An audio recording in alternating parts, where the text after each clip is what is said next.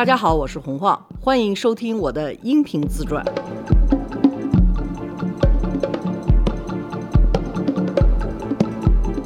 罗叔好，大家好过年好，啊！咱们上期甩了个朱伟在那儿，是不是？我 估计朱伟要听了的话，他会骂死我的。朱伟不听，嗯就这么想了。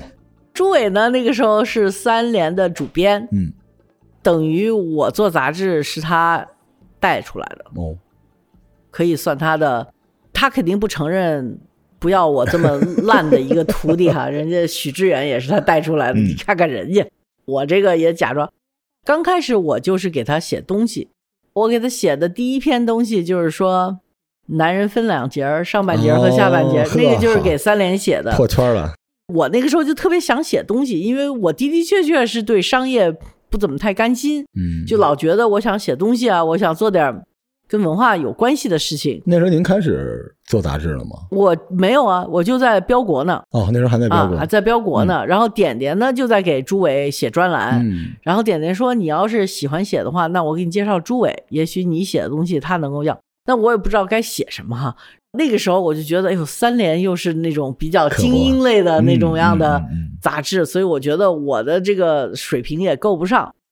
哎，我那个时候应该开始做杂志了，但是我没有那么深的介入，就是黄静杰还在当这个主编，对，还没撕呢。我只是还没撕呢，就是我只是在边缘，但是我总觉得，哎呀，时尚类杂志呢又不需要文章什么的，我就老想写点东西。正好在那个时候呢，我就认识了一个原来时尚家居的主编，叫殷志贤。那个时候我真的是特别想写东西，也有想法，写出来东西也好玩儿。您之前那时候还不是时尚家居，好像有一个时尚先生吧。对时尚先生。对，他是时尚先生的主编，嗯，然后他就说：“哎，画儿啊，说你要不然给情感方面时尚先生写一篇吧。”他好像刚开始意思就是说，好像女人眼里的男人什么，就这种样的，就特时尚杂志的那种什么 烂角度。当时我就觉得没意思，所以我就写了一个上半截儿和下半截这个文章，然后拿给他了之后，就被他给退稿了。哦，他说这篇文章吧倒是挺好玩的，但是问题你没有给我们读者指出任何明的道路来啊。我说这个东西不能指吧，这东西得自己去悟吧，怎么能指呢？完了，殷志贤就说说我们时尚集团的杂志都是很务实的，我们的读者看我们就是为了他们能够有一些英文里头叫 actionable 可以去操作的小小的贴士。这样他们可以改进他们的生活的水平，提高他们对自己生活的控制能力。我说这个我写不来，我说这个就是一个打情骂俏的，他能够知道我什么意思的就 OK 了，要是不知道就拉倒了。然后任志贤说那不行，我这个不能登，这个太没有实用价值了啊。然后我就跟点点说，然后点点说那我给朱伟看看，我就战战兢兢的。点点跟我说，朱伟说还挺好玩的，你要不在意的话，我就让三连登了。哎呦，我就觉得 不得了啊，三连要登我写的东西。后来朱伟呢就觉得，嗯，可以，你以后时不常的你可以给我写点东西，所以我就特开心。那个时候就可以开始写东西了。就我那种什么两千字儿的那些什么，嗯，一辈子睡几个男人 值什么的，就都是那个时候产出的。我就觉得朱伟就是我的编辑，就是他怎么做编辑啊。我呢那时候又要做这本杂志，然后我不就跟黄金杰就闹掰了吗？闹掰了，我不就得自己又得管内容，又得管拉广告吗？所以我突然间觉得我需要编辑，然后我就去找朱伟去。我还特郑重，我说朱伟，我请你吃个饭，因为我有事要求你。我就记得那天就我们两个人吃饭，然后他跟我说：“你什么事啊？”上海人那种说的都是那种有点上海 腔的那种北京话。我忘了我跟他是说谁来着，是他特别夸奖的一个编辑，说这个女编辑特别棒，什么我就说你能介绍我认识她吗？我想求她到我这儿来当编辑。朱伟就看着我就。就是那种蔑视的感觉吧，那嘴都有点说话都歪的，你知道吗？就那种看不起，你就觉得你这个人怎么可以这么不自量的那感觉？说你要那么好的编辑干什么呀？你不就是一个时尚杂志吗？当时我说时尚杂志有了好编辑，为什么就不能用好编辑呢？朱伟生下来基本上的意思就是说，时尚杂志嘛，这有点美女就可以了吧？啊，那个杂志又没有人看你们写的字的，我就觉得特别的愤怒。我说不行，完了那次跟朱伟吵架，朱伟就说你这没戏，说时尚杂志用不了什么好编辑，你也别在我这儿浪费我的资源了。他说我随便给你找几个在我这儿实习过的人就可以了。到最后他也没给我推荐任何人。后来他给我推荐了，是我开始做乐尔的时候，就是那种城市的、都市的杂志，这个他喜欢了。他说这个我可以给你推荐人。这个时候他才愿意帮帮忙。然后我就发现，就是说这个文人要帮你忙，他觉得他不喜欢的东西他是不干的。还有一个就是张永和，那个时候我就特别想把 L 给改版了。因为张永和他作为建筑师来讲，但是他实际上特别喜欢服装设计。嗯，我说你能不能给我当一期我的 guest editor？正好那个时候迪奥的人跟我说，如果说我们策划好了呢，可以有一期咖利亚诺帮我们一块儿去做。所以我就觉得，那我必须得找一个跟他能对上劲儿的一个中方的这么一个客座主编，跟他搭配着这么去做。我拿这个当诱饵去找张永和，然后张永和说：“你把你的杂志拿来给我看看。”然后我就把我那一堆 I look 拿给他看。张永和说：“你到北大来吧，我请你吃个饭。”然后我就跑北大去了。啊，他就跟我说：“哎呀，花儿啊，你这个杂志现在这个样子话，说老实话，如果我要去做客座编辑，还是有点没面子的。”哎呀，当时我就。特别，因为我特别觉得做杂志了，我就是应该靠近文化人了，对吧？谁知道做的是一本倒霉的时尚杂志，是让所有文化人都看不起的一本杂志。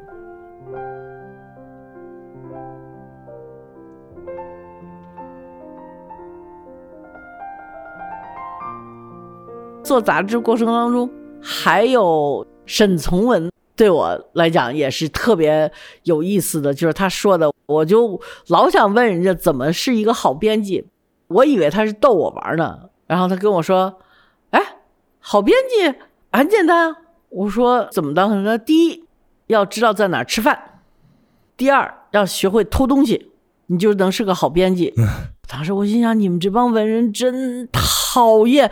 就算是我是很认真在这儿想把一本时尚杂志给做好了，你们怎么就没有一个人能够认认真真的帮帮我呢？我是特尊重他们的，我特觉得你们这些大咖都是我这辈子特别尊重的人。你们给我稍微指点一下，我的杂志就会好很多。但是你们都看不起我，完了之后我跟你们这么真诚的求助的时候，你们就全是那种。蔑视的态度来跟我讲话，沈从文说：“你以为我在跟你开玩笑吧？”我说：“您就反正也是看不起我们这种时尚杂志吧？我知道我们不是这种文化人的，但是我还是很认真的。我觉得，其实中国的这个文人和钱的关系是特别拧门的一个关系，你知道吗？就我，我就想，时尚杂志是一个很容易办的很很赚钱的一件事情。”但是你要办其他杂志、文艺的那种杂志的，都是不赚钱的。包括那些文学杂志，在二零零几年的时候，都是活得很不好的。但是他们都不愿意帮我，都觉得时尚杂志 low，或者至少我这本时尚杂志比较 low。后来沈从文跟我说：“你不要以为我骗你，我真的是帮你呢。”他说：“我告诉你啊，为什么我说要会吃东西呢？你呢，作为一个编辑来讲，不是你写东西好不好。”是你认识不认识好的作者？你要是认识好的作者，你知道不知道他爱吃什么？你能不能把他带到他喜欢吃的餐厅里头去请他吃饭？找到他喜欢见的朋友，还有他喜欢在一起聊天的人，你呢去做庄？他说：“你看看我的小本然后沈从文就拿出来一个小本说：“你看，就那个时候还没有什么手机啊，他就拿出一个小本里头都是他记录的北京、上海。”最好吃的餐厅，就完全像一个就美食博主那样的感觉，拿着一个小本说：“你看我这记了多少？”他说：“每一个餐厅底下，他记了几个作家的名字，这些作家是喜欢吃这类菜，哎呦，真有意思，就一点不是假的。我说那请他们吃饭，就让他们给你写文章嘛。他说不是，那如果说你要知道这篇文章，比如说就应该罗叔写，你就请他吃饭。他说那是可以的。大部分时间呢，你应该把，比如说你要觉得罗叔是一个特牛的人，那你想让他给你写文章，你就得把罗叔请来，然后罗叔跟谁比较好，再把那几个人请来，然后你让他们一块儿吃饭。我说为什么呀？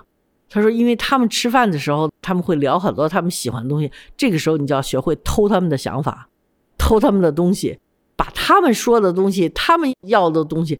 这个时候，你再让他去写关于这件东西，他就会非常开心，因为这是他爱写的东西，他也关注的东西。你不要把你自己的想法就找一个写手，他说这个没有意义的。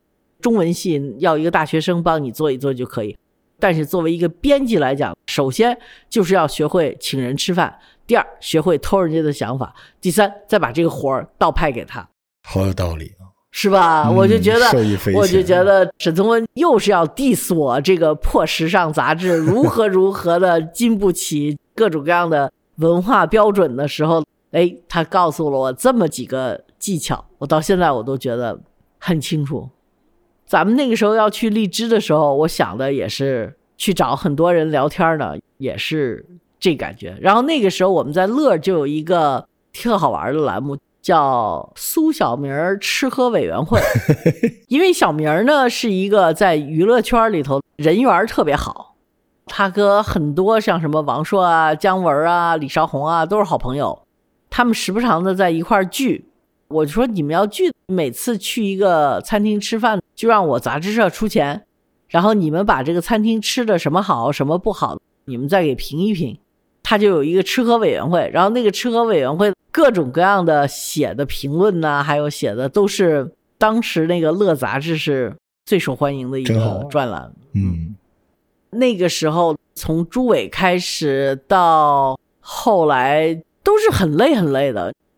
你知道我跟许知远一块儿做过电视节目吗？嗯，你知道啊？在百度上能找着。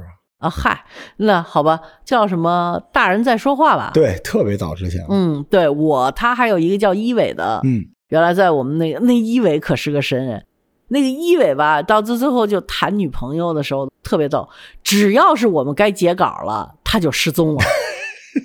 他那女朋友那掐那点儿跟他吵架，掐的特别好。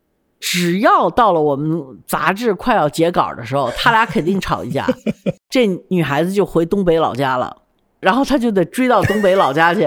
我们在整个杂志社就找不着主编了，说这主编哪去了？说看稿没人了，说打电话也没人接，怎么怎么着？文人打交道，有时候你也没法说人家什么哈，就是因为人家你给的那点工资不值得人家丢了老婆还给你改稿子什么之类的。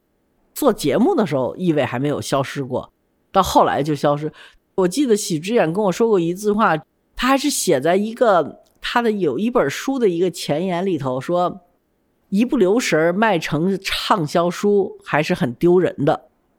他就有过这么一句话，你要去看他有一本书的前言里头还有这句话，我就觉得这个就特别拧巴。没有一个作家会不希望自己的书卖成畅销书了。畅销了就肯定是有收入了，就有值钱了。但是值钱这事儿，就在中国的知识分子里头，好像又是特别丢人的一件事情。但是我就觉得，嗯，这个，所以我觉得时尚类杂志之所以被所有的这些文化人要 diss，就是它铜臭气还是很重的。其实我自己有时候也看不起时尚类杂志。我想想，我们有没有给 iLook 写过专栏？还真没有。从来不给自己的杂志写专栏的，然后我也从来没上过杂志封面。你说办完杂志了，还不如自己上封面。然后我那个时候办杂志的时候，我忘了，好像是哪儿有一个女的，哎呀，是妇联的还是哪儿的？完了是做美容的，她就是主编。她先是让她女儿就上了无数次她自己杂志的封面，后来她又跟她的女儿一块儿上封面。这个就是让中国文人知道，就非得给给臭骂死的。当时我心想，我太亏了，我做了那么多年的杂志，我自个儿也从来没上过封面，就更甭提我们家闺女上封面了。同时，我所有的做文人的这些朋友，还没一个看得上的，这不两头不讨好的事儿。自洽。嗯，就这么着吧。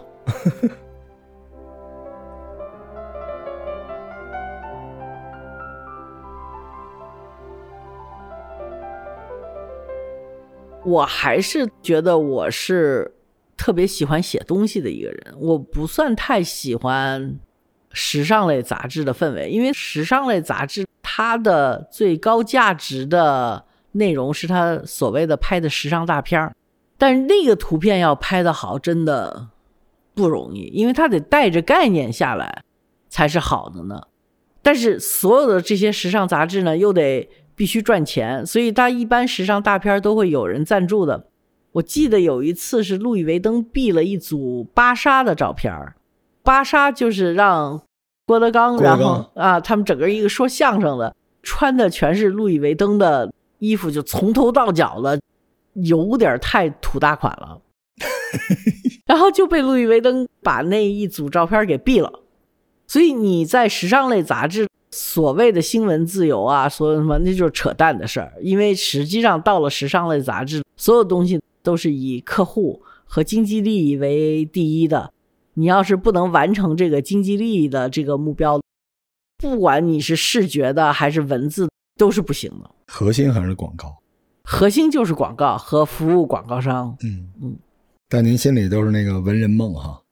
对，但是我是真是够不上当文人，那有时候我也觉得他们有点太酸了。所以您看，今时今日看那些文人都出来赚钱了，是不是内心又觉得很，对吧？全都跑出来上网课的、知识付费的、综艺的，我觉得挺好，因为我觉得中国的文人太惨了，没人看得上他们，臭知识分子，那么骂知识分子，臭知识分子。他还是受人尊重的，嗯，他就是因为他厉害，他才挨骂的。对他被挨骂是另外一种看得起他，对，就觉得你对我有足够的威胁，威胁，因为你的脑子里头的想法对我有了充分的威胁，是的，我才要打压你呢。而这种打压，从某种意义上被公众和老百姓在眼里也是一种捧，他还是把你和老百姓放在。另外一类，至少觉得你厉害。对，到改革开放以后，文人越来越寒酸，越来越寒酸，太不容易了。而且中国又不尊重版权，又不尊重知识，好不容易熬到互联网时代了，又赶上一帮网红，啥时候能出头？出不了头，所以不当文人也罢了。但是我还是觉得，偶尔碰到一个特别有气质的文人，还是会被感动的。嗯，因为他的那种。骨子里头的一些挺了不起的那种气质不容易，嗯，那得守得住孤独，守得住孤独，喜欢独处，自己去钻研东西。我有一个朋友叫白杰明，可能大家都不知道他是谁，因为他英文名字叫 Jeremy Barmay。我是跟汉学家永远合不来的，我老觉得汉学家就是一帮流氓。白坚明是我唯一一个拜的，就是要磕头的汉学家。他给我写信是拿毛笔写的，而且毛笔字写的巨漂亮。他能够把中国文化掌握到这种程度，我是佩服的。第二呢，就是我就跟白坚明说：“我说白坚明，我不知道为什么我看见汉学家，我就也就你了，我还能聊聊天什么的。别的汉学家，我真的不知道怎么跟他们聊天。”白坚明就跟我说：“说你知道为什么吗？”我说为什么？他说，因为你就是那个会说话的鱼。我说你什么意思啊？他说，汉学家认为西方世界了解中国必须通过他们，他们是要去解释中国人是什么样的。那就像科学家要去解剖青蛙、解剖鱼，把这个解剖和试验告诉普通的人，说哦，鱼呢是这样。它呢上头会有鳞，这个鳞呢起什么什么样的作用？它还有鱼鳃，鱼鳃呢起什么作用？它是怎么呼吸的？这个时候，这个科学家是权威的，他说鱼是怎么呼吸的，鱼就是怎么呼吸的。他说你就是那个会说话的鱼，就是说汉学家给你解剖了半天了之后，你呀这鱼自己开始说话了，说谁说我是用鱼鳃呼吸的？我就不是。他说这个对汉学家来讲，他们也很讨厌你。你肯定是也讨厌他们，因为你是一个可以用英文去解释你作为一个中国人是怎么回事儿，或者是在你眼里头中国文化是怎么回事儿的。他说你跟汉学家就是有一个特别大的一个矛盾的地方，所以我一直觉得白杰明真的是对中国非常了解的人。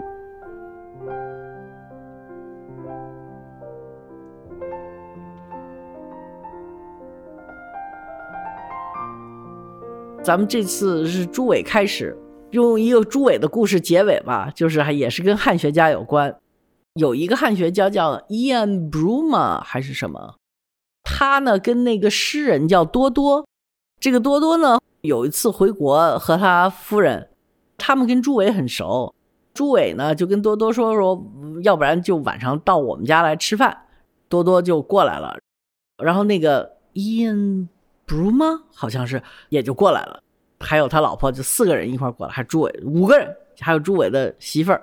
然后我们在那吃饭的时候呢，就说起来多多写诗歌的嘛，我们就想起来，我们家再往北有一个水长城，那个水长城旁边呢有一个没上过大学，一个叫小二的一个农民，就喜欢写大字，特别喜欢诗歌。多多和这种朦胧派的诗人呢，都是他的偶像。我说多多啊，你说你在意吗？吃完饭，咱们要不然开车到那个小二那儿去一趟。从我们家过去就完全是山路哈，开到那个水长城那儿，然后我们就开过去了。开过去了，小二当然就特开心了，就呀，多多来了，那这是中国是著名的诗人，朱伟是大编辑啊，怎么怎么着，就又是让他们给他什么留点笔墨呀，又拿出酒啊，又。招待啊，各种什么，反正大家也都挺开心的。晚上回去的时候呢，我开车，我老公前头那个车上呢坐的是朱伟的太太和那个多多的太太，然后我带着朱伟，还有多多，还有那个汉学家坐着我那车上。这多多和这汉学家就在后车座说：“你说那个小二真的，他怎么可能有诗呢？”哎。他在这种样的环境下，他没有自由，那怎么可能有诗歌呢？那边就说啊，对啊，就是啊，他这个就是自欺欺人嘛。就我当时我说你们两人疯了吧？你们刚才在那儿吃人家喝人家的，你出来了你就把话说的这么恶心，好像只有你们两个人会懂诗歌似的。我说你太恶心，然后我们就在车里头吵起来了。完全对中国的理解，还有对中国改革开放的理解，还有所有的什么，我和朱伟是一头的，就说你们对中国太大的偏见了，你们就是觉得你们不在这儿找毛病，好像你就没有存在感那样的，反正就是说的很不开心了。他们也说了一些话，我忘了说的，反正把我给说毛了，我就一脚刹车在大山路上，我说你们俩滚啊！我就在半山腰上把他们俩 从车上给踢下去了。他们俩说：“我们也不要坐你们，就反正就两边都情绪在那上，就很不开心了。”我说：“下车，我滚。”为什么会网上有人觉得我脾气不好吗？那个时候我真的是脾气不大，挺挺挺爽的。然后我就把这俩人撂着半山了，我和朱伟就开车回去了。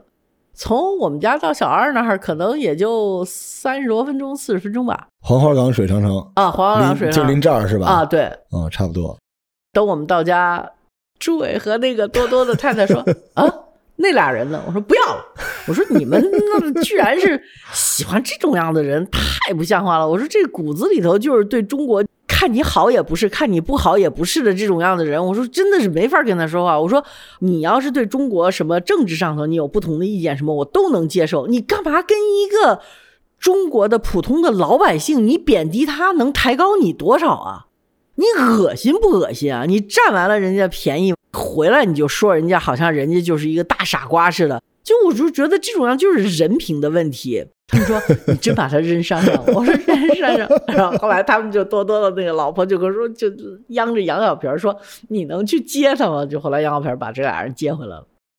这一点上呢，朱伟跟我是一条战线的。中国的文人他有很多。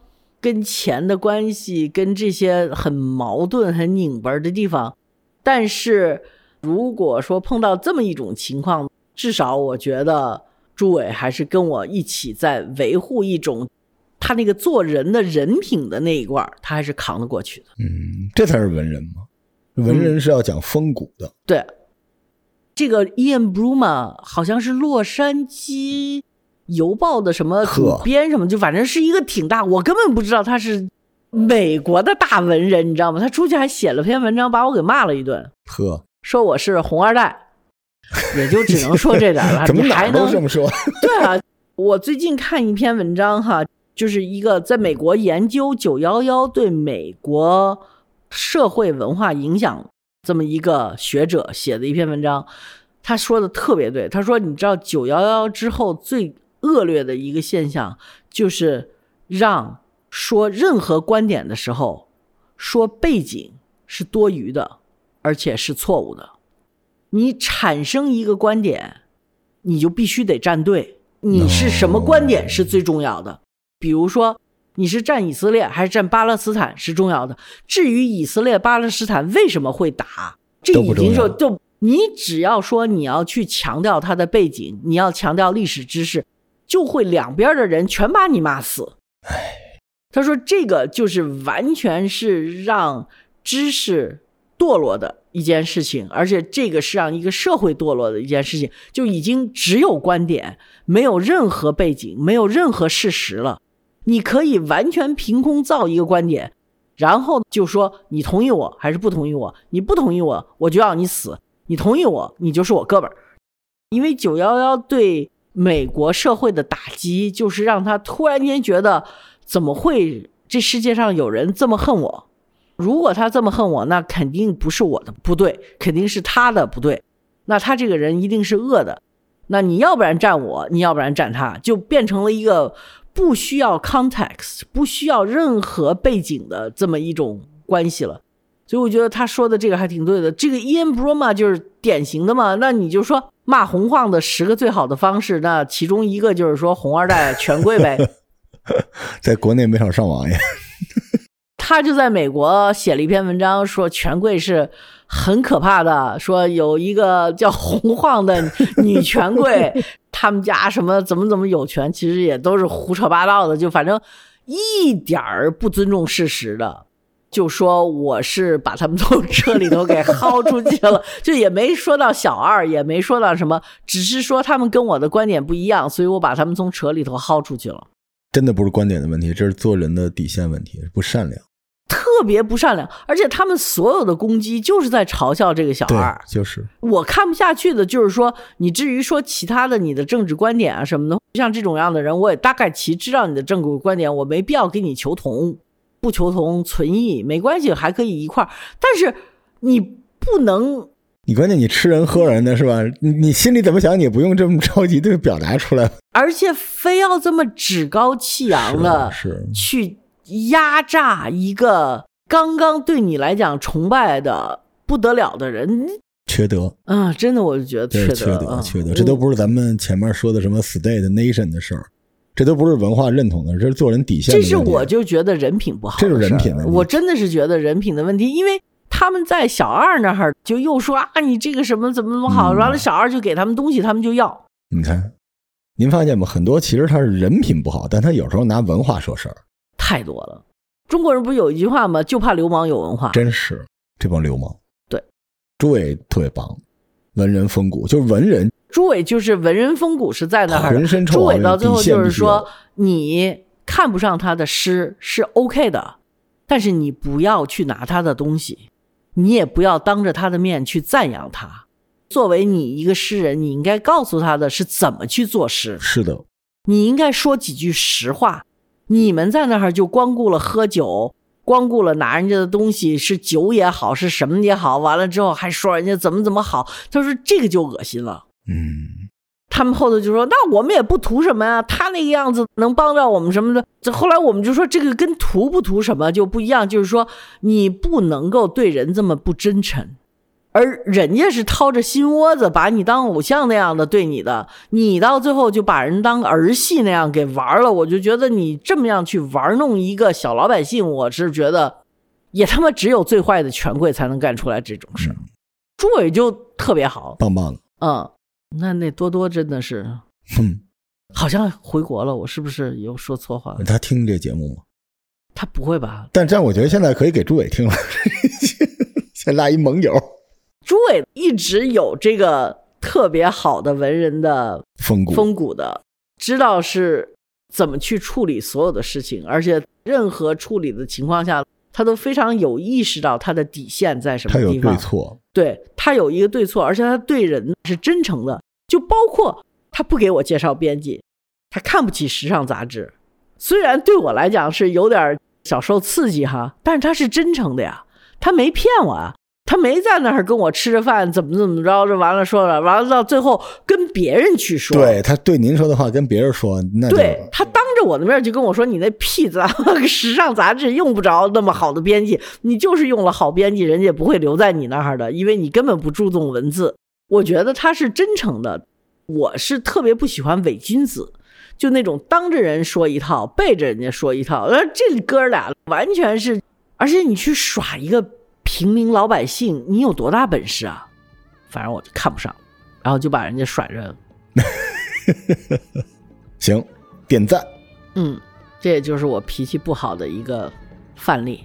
好嘞，嗯，但是从那以后脾气好多了。下期再见拜拜。下期再见。